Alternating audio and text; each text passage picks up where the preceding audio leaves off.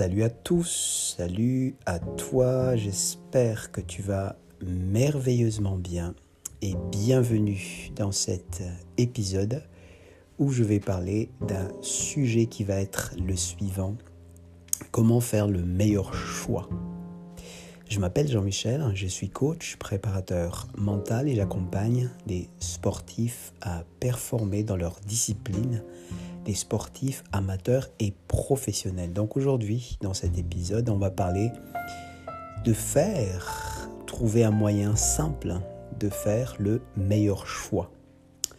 Alors peut-être que dans ta situation, euh, dans le passé, tu étais déjà confronté à avoir deux choix, trois choix, quatre choix, et euh, tu ne savais pas trop bien comment approcher la chose, donc tu as peut-être choisi au hasard, peut-être que tu as choisi celle qui te semblait être le plus facile, ou euh, tu as choisi, ou tu n'as justement pas choisi parce que tu ne sais pas, c'est peut-être trop risqué, euh, une option était un peu plus risquée que l'autre, donc tu avais peut-être sans doute des critères un peu comme ça. Alors récemment, euh, j'ai eu une personne qui m'avait dit euh, j'ai le choix entre faire la gym ou regarder Colanta, l'émission à la télé.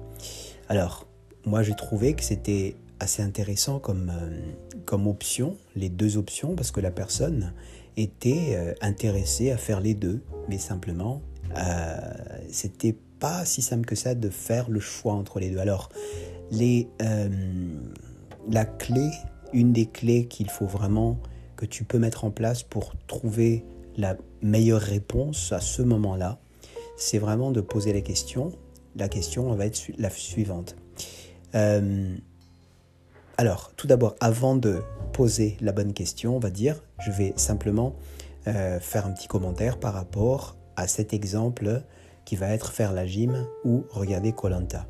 En règle générale, quand il y a un choix assez difficile, c'est parce que il y a une option qui va être toi l'acteur et une autre option va être toi le spectateur. Dans le l'exemple précis euh, d'aller faire la gym ou d'aller regarder Colanta, faire la gym, ça pourrait être acteur parce que tu fais quelque chose. Euh, regarder Colanta, c'est spectateur. Donc après, c'est euh, la clé vraiment de savoir est-ce que je veux être acteur ou est-ce que je veux être spectateur? Il n'y a pas de mauvais, mauvaise réponse, il n'y a pas de bonne réponse, c'est vraiment ton choix. Il y a des personnes qui ne veulent pas être acteurs. Dans ce cas-là, oui, spectateur, c'est peut-être la meilleure solution. Mais vraiment, la question que tu dois te poser, c'est est-ce que je veux être acteur ou spectateur? Acteur, c'est actionner. Acteur ou producteur, tu peux aussi dire producteur. Acteur, producteur, c'est toi qui produis, c'est toi qui produis les actions. Spectateur, c'est toi qui consomme, c'est toi qui regarde, c'est toi qui apprécie. Donc, il n'y a pas de mauvaise réponse. Mais tout est de savoir vraiment qu'est-ce que tu veux, soit à court terme, moyen terme, à long terme. Donc, tu te dis vraiment, est-ce que je veux être acteur ou spectateur ou consommateur si tu as envie?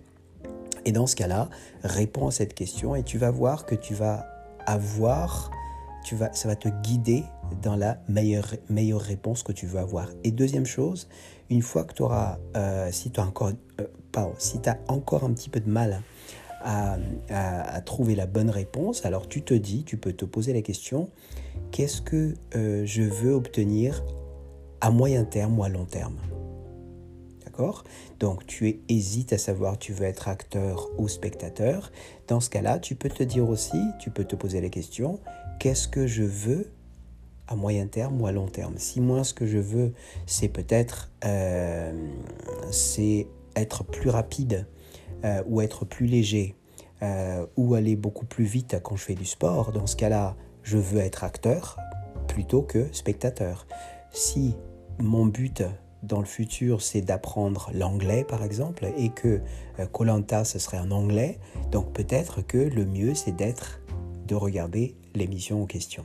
Donc voilà ce que je voulais te partager. Vraiment, c'est un, un court épisode, mais si ça peut t'aider, si ça peut toujours aider le maximum de gens ici à écouter ces épisodes, c'est toujours un plaisir de les partager. Donc si tu as des questions supplémentaires, je t'invite à m'envoyer un petit email à gmail.com. Tu peux aussi bien sûr trouver sur mon site un lien qui va te permettre de te mettre en contact avec moi en choisissant le créneau horaire qui te convient, le jour qui te convient, l'horaire qui te convient pour que je te rappelle afin de parler de ton projet. Je te dis à très vite. Ciao ciao.